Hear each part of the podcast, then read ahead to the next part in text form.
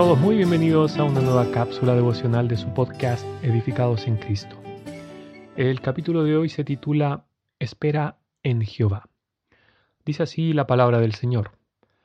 Aguarda a Jehová, esfuérzate y aliéntese tu corazón. Sí, espera a Jehová. Salmos capítulo 27, versículo 14.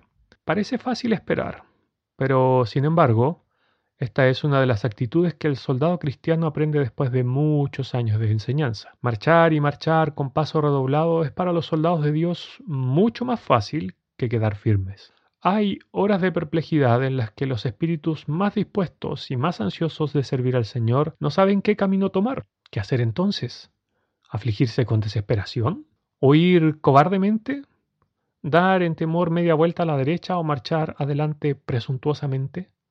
No, sino esperar simplemente, esperar en oración. Invoca a Dios y preséntale a Él tu caso. Cuéntale tu dificultad y pídele que cumpla su promesa de ayuda. En los dilemas entre dos deberes es agradable ser humilde como un niño y esperar con sencillez de alma en el Señor. Sin duda, nos irá bien cuando sintamos y conozcamos nuestra insensatez y deseemos sinceramente ser guiados por la voluntad de Dios. Pero espera con fe. Manifiesta tu firme confianza en Él, pues esperar desleal y pérfidamente es solo insultar al Señor.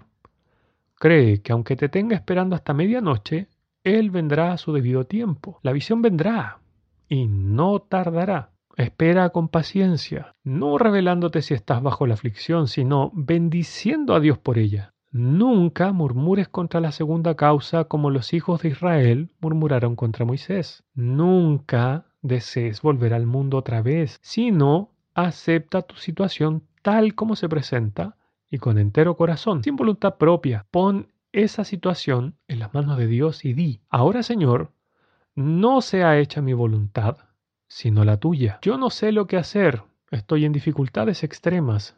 Sin embargo, Esperaré hasta que dividas las aguas o rechaces a mis enemigos. Yo esperaré si tú me conservas muchos días, pues mi corazón te escogió solo a ti, oh Dios, y mi espíritu te aguarda en plena convicción de que tú serás mi gozo y mi salvación, mi refugio y mi fortaleza. Charles Spurgeon, de las lecturas matutinas. Quiera el Señor bendecirles en este día, queridos hermanos.